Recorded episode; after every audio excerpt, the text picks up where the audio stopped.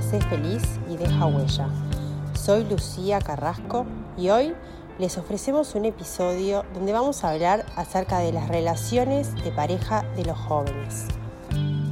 Hola a todos, acá estamos con Majo una vez más, grabando un episodio nuevo. Sí, la verdad que qué sorpresa ver en esta semana los miles de jóvenes que nos comenzaron a seguir, qué alegría. Sí, la verdad que divino, así que bueno, decidimos hoy hacer algo un poco diferente. Vamos a grabar un episodio acerca de la relación de pareja hacia los jóvenes. Hace un poquito, unos tiempos hablamos de la relación de matrimonio y hoy decidimos ser un poco más específicos hacia ese público. Así que bueno, Majo, contanos un poco, ¿cómo es la relación de los jóvenes de hoy? Hay un poco de cambio respecto a mi generación, imagínense yo 55 años, ya soy de la prehistoria y lo que se ve en los estudios sociológicos sobre cómo son las relaciones hoy es que las relaciones eh, se han vuelto más abiertas en varios sentidos. Por ejemplo, en el sentido de la importancia que se le da a los amigos respecto a la relación de pareja. Hoy en día la amistad tiene un valor muy importante y los jóvenes, eh, por estar en pareja, no dejan de estar en estrechísima y cercana relación con sus amigos y de darle lugar a la vida de amigos más allá de la vida de pareja. Años atrás, si tú estabas de novio, solo salías con tu novio si ibas de noche a algún lado. En cambio, hoy en día, por supuesto que está habilitado que, que se salga independientemente. O sea que hay menos compromiso hoy en día. Bueno, en ese sentido no sería por el compromiso, sino por otra cabeza de más que nada compatibilizar, como que no está formateado el joven a eh, encarado hacia el matrimonio como se estaba en décadas anteriores, donde ya de joven se pensaba la vida en aras a establecer un matrimonio a una edad bastante temprana. Hoy en día el matrimonio se ha, como proyecto, se ha trasladado ya cerca de la década de los 30 y entonces eh, la vida de alguna manera se ha alargado, hoy hay mayor eh, longevidad y lo que era la década de los 20 se ha trasladado a la década de los 30. Entonces, en lugar de los amigos y de otras experiencias, por eso es como abierta también a otras experiencias, llámale viajes, intercambios diferentes, que lo lleva a que de alguna manera la relación se vuelve un poquito más condicionada. Es una relación donde no está priorizado el proyecto de llegar al matrimonio como era antes, sino experienciar, vivir, eh, pasar por diferentes situaciones antes de comprometerme bueno, hoy en a día dar los, otro paso. Los jóvenes hoy en día quieren como independizarse primero, está mucho de moda irse a vivir solo, buscar su trabajo, desarrollarse su carrera, como que todo eso antes de... Sí, también yo noto por pacientes que consultan que hay como más miedo a el definirse en una relación, sobre todo aquellas personas que, quieren una relación que dure para toda la vida, eh, hay más miedo a fallar, más miedo a jugármela y confiar. Yo les digo que la relación que funciona es la que quieren que funcione. El componente querer querer es muy importante en una relación y hoy en día está como muy centrado el te quiero porque me sale y muy centrado en, el, en la cuestión más hedónica, eh, si lo siento, pero después para establecer una relación a largo plazo es muy importante no solo lo siento espontáneamente, sino que quiero que esto funcione. Y transmitirle esa seguridad a los jóvenes de que si de verdad ellos pasan por los pasos que hay que pasar en una relación, que ahora los vamos a hablar, y ven que esto funciona, realmente si están comprometidos y se les va muy la vida, que eso quiere decir compromiso, sentido de misión, en que salga adelante ese proyecto, van a tener muchas más posibilidades de que salga. Porque cuando afloje el entusiasmo, vengan las dificultades que van a venir, no se van a asustar. Se han embarcado del todo en este proyecto con todas las ganas y cuando vengan las dificultades las toman como normales y está este querer quererte yo te quiero querer y es mi misión quererte y estoy totalmente enfocado a quererte y esto es un componente fundamental en pelear la relación para limar las asperezas, sobrellevar las dificultades que van a pasar. Majo, eh, las relaciones de jóvenes, eh, lo que nos estás diciendo ahora, Contame un poco cómo recomendarías a que, bueno, que se identifiquen esos miedos o se rompan esos miedos en, en, una relación que ya, que ya está un poco más madura, ¿no? Porque, digo, para llegar a sí, ese es importante saber que la primera fase de enamoramiento te va a durar un año, un año y medio, que es esa fase de obnubilación, de atracción total, de química, de mucha idealización, porque uno se novia con aquella persona que cree que es XXX. Después viene la realidad de que nadie me llena completamente. Y es como que para mí el primer punto de quiebre y maduración en una relación, cuando descubro que las mariposas en la panza bajan, porque normalmente bajan, porque bajan el cerebro la oxitocina, que es la hormona propia del enamoramiento, y además que descubro al otro como una persona que tiene virtudes y defectos y que va a haber aspectos donde no me llene. Yo le llamo esto el duelo por el príncipe azul o la princesa. Entender que no hay princesas ni príncipes, que hay seres humanos que me completan a medias. Y ahí viene sí el momento en el que uno dice, pero esta persona es para mí que es como la gran pregunta que nos hacemos. Y ahí sí que hay que tener varios componentes en cuenta. Y ahí es como bastante difícil, ¿no? Porque cuando llegas un poco a ese, a ese punto también es cuando ya estuviste, como que te estás planteando otro, otras cosas, o matrimonio, o si es la persona que realmente quiero pasar el resto de mi vida. Entonces es como difícil si pasaste por todo el proceso ese de enamoramiento, las mariposas en la panza y todo y llegar a ese punto, ¿cómo hacemos? O cómo y depende de muchos factores, porque a veces me he encariñado con la familia o esta persona me da seguridad, me da pertenencia, eh, ya tengo transcurridos un par de años o ya soy grande y me da chucho soltar. Hay como muchos factores que ¿Y eso, podrían... ¿cómo, ¿Cómo lo recomendás vos o identificar? Porque también está el factor de que, bueno, o sea, eh, tampoco está bueno seguir con la persona o casarte con la persona por esos factores que tú estás diciendo. ¿no? Por supuesto. Entonces, hay algunos indicadores que son muy importantes. Primero, eh, la incompatibilidad de caracteres. Hay caracteres que realmente ambos sacan lo peor del otro. Son esas relaciones que uno ve que no avanzan, que hay un cortocircuito y otro cortocircuito, y que hay ganas de que funcione, pero no termina de funcionar. Una relación de pareja de alguna manera tiene que ser como un tango, donde uno baila y no se está pisando los pies todo el tiempo, eh, fluye hay momentos de cortocircuito, pero son menos que los momentos de gratificación. Es como que si uno pasara eh, la película, ve eh, muchas cosas positivas y escasos momentos o cada tanto momento de cortocircuito, pero no es un cortocircuito atrás de otro. No es no terminamos de entendernos o no terminamos de llenarnos o hay un constante reclamo, es nunca llego, nunca es suficiente quiere decir que hay alguna necesidad propia en uno u otro que el otro realmente no puede llenar y por eso se transforma en un cortocircuito permanente o en una insatisfacción permanente que hay que atender con seriedad, porque es la etapa previa a un matrimonio, la etapa de realmente decidir si esta persona es para mí. Entonces, primer punto, que esos dos caracteres medianamente fluyan que se saquen lo bueno y no esto que uno piensa, esta persona me saca lo malo, me conecta con lo malo mío. Qué importante eso. Atenderlo, esto es serio, esta persona saca lo mejor de mí o me vivo pisando en este baile, esto no fluye y lo quiero cinchar a toda costa, pero en el fondo siento que no fluye, que nos trancamos todo el tiempo. Quiere decir que aunque sea una buenísima persona, no me llena en mis necesidades o en mi modalidad o en mi carácter. Por eso se habla de divorcio por incompatibilidad de caracteres. Hay caracteres que no logran sacar lo mejor de sí. Eso como primer punto. Ese es el primer punto. Después, cuando eh, tenemos valores diferentes, esto es otro punto importantísimo. Valores que no es que sean valores filosóficos, eh, es valores en la vida, es cómo elijo yo vivir mi vida. Y yo siempre digo que los valores se muestran en la agenda. Entonces, en tu semana, si tú sos una persona que valora eh, la vida sana y el ejercicio, en tu semana vas a querer destinarle tiempo al ejercicio, a la vida sana.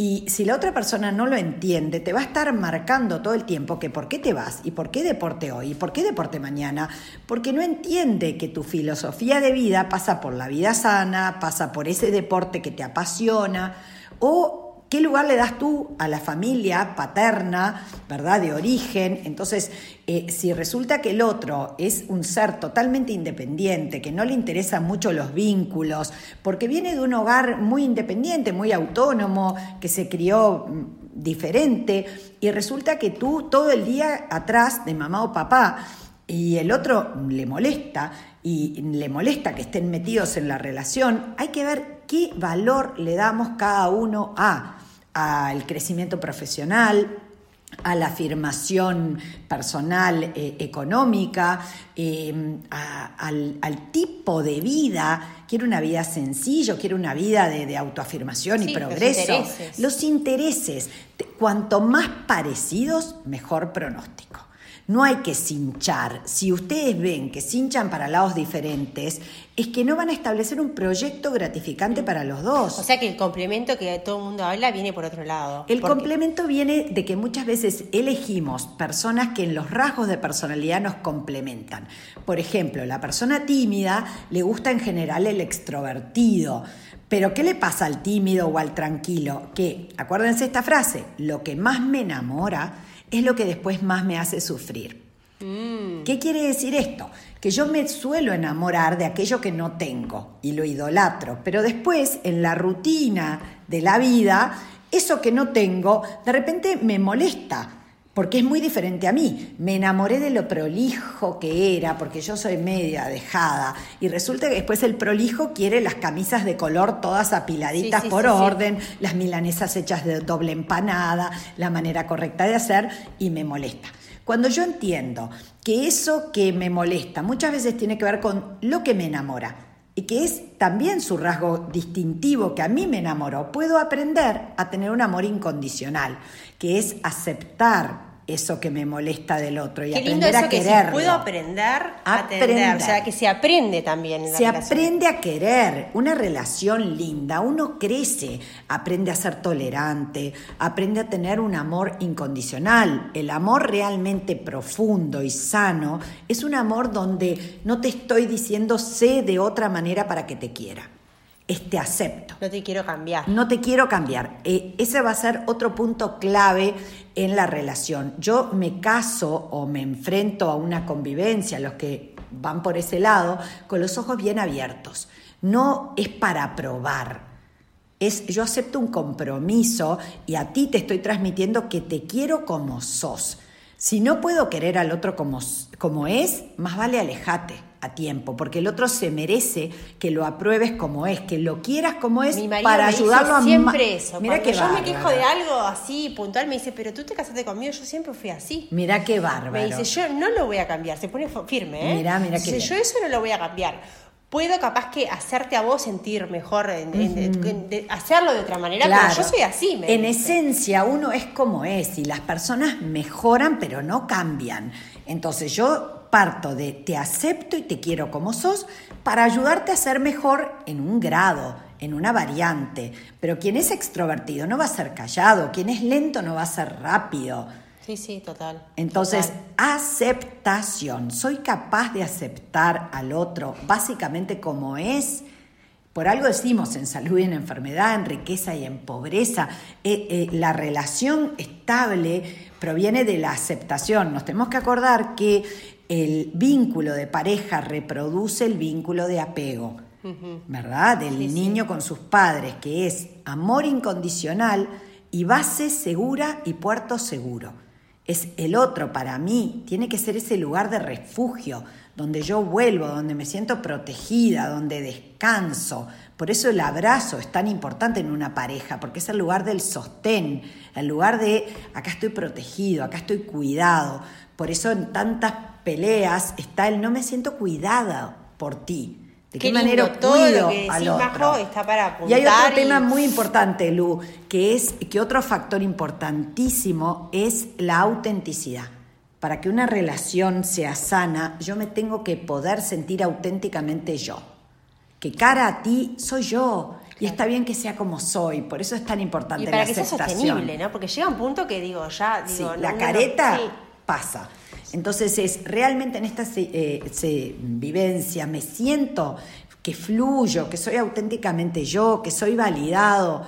O nos estamos metas a cortocircuitos y no logramos dejar. Bueno, esa es una de las cosas que me gustaría preguntarte, Majo. ¿Cómo hacemos primero como para diferenciar en lo que es el, amor verdadero o el amor, digo, de ese amor obsesivo, ¿no? Porque digo, eh, hay muchos, eh, muchas parejas que, bueno, se convierten en un ciclo de como obsesión y, y bueno, y también pasa que a veces dejas con una pareja y, y conoces otra que capaz que tiene todo el potencial de ser la, mejor pareja para uno, pero hay cosas que hacía el ex que no hace el de ahora, entonces es como que uno corta y no deja fluir. Sí, sí, sí. A ver, bueno, ahí hay como dos temas diferentes. Primero, cuando estoy adherido en una relación, eh, muchas veces lo que hay por debajo es eh, la vivencia de no puedo sobrevivir sin es el eje de una pareja dependiente. La vivencia de sin el otro yo no sobrevivo. Entender, todos para estar en una relación sana tenemos que sentir que el otro me suma, me complementa, pero mi felicidad pasa por mí. Estamos, son dos personas, ¿no? claro, habla de una carencia donde eh, no puedo soltar estoy adherido a, ojo que así como hay adicciones a sustancias, también hay adicciones a personas y, a, una relación. ¿Cómo te das cuenta, Majo? Eh, cuando... cuando realmente uno ve que está en una relación que le hace mal, que preponderan los sentimientos de displacer, de daño, de, de no sentirme justamente validada, protegida, admirada, respetada, y no lo puedo soltar. Es bastante complicado para una persona que no conoce otra cosa, ¿no? Porque capaz que venís de una familia con, una, con padres o con ejemplos de, relaciones así, y después tu relación de pareja es como decís vos. Sí, te relacionás desde un lugar conocido insano. Pero entonces es conectar con tus sentimientos. Si tus sentimientos preponderantes no son positivos en esta relación, pedí ayuda. Animate a ir a una consulta con un psicólogo, con alguien que te ayude a pensar sobre esos sentimientos, porque esos sentimientos displacenteros te están hablando de necesidades insatisfechas. Cuando lo que está prevaleciendo son sentimientos displacenteros, esta relación no te está llenando. A veces hasta está bueno como que empezar a hablarlo con algún amigo muy cercano, ¿no? Como, como primera instancia, cuando no querés ir directo en ayuda. Y confrontar, che, vos, a ti te pasa esto. Exacto, porque hay como un tabú a veces en esas cosas, ¿no? Como que uno no, no, lo naturaliza y, y viste que también con esto de las redes, Instagram, todos colgamos la parejita perfecta y después hay de todo por ahí abajo animarse a confrontar con un amigo, con un buen amigo, con, el cura o con el psicólogo o el coach, con alguien que me ayude sobre todo a tomar contacto con los sentimientos y entender entonces que los sentimientos displacenteros tienen que ver con necesidades insatisfechas. ¿Qué es lo que el otro no me logra llenar? ¿Es que yo tengo un problema y que soy un barril sin fondo de insatisfacción? ¿O es que el otro no me lo llena porque no tiene para dar buenamente lo que yo necesito. Quizá no es que sea malo, es que no me puede dar eso, porque no lo tiene para dar, por su personalidad, por su entorno, por su historia. Y a veces yo recomiendo que las parejas jóvenes vayan a terapia de pareja antes de separarse, porque quizá es unos ajustes que hay que hacer, generando un entorno de hablar con alguien que los oriente un poco. Yo estoy haciendo algunos talleres online así como para ver los circuitos en los que nos metemos, en las peleas y todo. en, mi Instagram, que es Majo Soler, yo ahí cuelgo eh, los talleres que doy. Y bueno, preparé uno que gustó muchísimo y ahora voy a dar otro próximamente, que es sobre los circuitos de las discusiones porque en toda discusión hay dos que se engranan en el circuito y hay que reconocer esos circuitos negativos, disfuncionales en los que toda relación se mete en algún punto para aprender a cortarlos a tiempo. Y qué importante eso de que, bueno, que digo, no es la solución primera, me separo, ya está, no funciona. No, no, hay que pelear, hay que pelear a las relaciones porque vale la pena que yo sienta que di todo de mí no hasta morir, ¿verdad? Porque eso ya hablaría de una relación dependiente, pero sí sentir que, que, no fue a la primera que me fui. Exacto. ¿Verdad? Porque hay que trabajar las relaciones. Las relaciones son importantes en la vida y, y que, que, también lo trabajemos antes va a ayudar a que después en el futuro ya tenemos un registro de que venimos trabajándonos como pareja. Generar espacios de crecimiento como pareja es importantísimo. y yo creo que a uno le hace bien. Ay, es súper gratificante. Que pasar por eso y que lo superó. Y bueno, y también están esas parejas que son tóxicas y realmente Sí. mejor Sí, terminar. a tiempo, ¿verdad? A tiempo, Valientemente huir. huir Y y, bueno, soltar. soltar y dejar ir. Y después venía esa pregunta que te había hecho yo, cuando cambias de pareja y tenés una pareja nueva que comparás Ajá, es inevitable cosas comparar. ¿Cómo? Y hay, Sí. Hay que tener cuidado de que el cerebro eh, filtra, se llama. Entonces uno periódicamente filtra lo bueno, filtra lo malo, pasamos el colador de diferente manera. Entonces cuando dejamos con alguien a veces eh, estamos dañados y solo vemos lo malo, después solo vemos lo bueno. Eh, tratar de recordar a la persona en toda su integridad. Y para esto recordar momentos puntuales cómo me sentí intentar ver, esto era solo en ese momento o era generalizado. Acordarnos que una relación es un continuo y que por eso hay que evaluar el continuo de la relación. ¿Era un continuo pisarnos en el baile del tango o era no, básicamente nos llevábamos bien y había momentos que eran momentos duros, pero analizar qué pasaba en ese momento duro. Y en la siguiente relación, obvio que vamos a comparar y que vamos a recordar algunas cosas del otro, a veces para bien, a veces para decir, pa, en el fondo la otra era mejor y cómo me equivoqué y cómo lo dejé y uno tiene que hacer un duelo porque dejó una relación que quizá después aprendí que si hubiera sido más maduro, la hubiera peleado más, se hubiera salvado. Hay que entender que no existe la media naranja, hay muchas personas compatibles. Entonces podía ser compatible en algunos aspectos con el anterior y compatible en otros aspectos con esto, con esta nueva relación. Por eso en las relaciones se trata de cuidarlas, se trata de, de regarlas, cultivarlas, trabajarlas para que den un rico fruto. No hay que descuidar la relación de pareja nunca. Las relaciones de pareja que funcionan son cuidadas. A ti te pasa con James, Sí, a mí me pasa con Nico. hay que- sí. Cuidarnos, ¿verdad? Hay que regar la plantita. Hay que regar la plantita. Tal cual. Bueno, Majo, creo que por hoy eh, nos quedó. Creo que eh, salieron bastantes temas. con bastante contenido, así que me parece que es un, un lindo podcast para que escuchen. Y que nos manden comentarios. Sí, mándenos comentarios, escríbanos acerca de temas que les gustaría escuchar. Y bueno, nos vemos pronto. Prontito, Gracias a prontito. todos.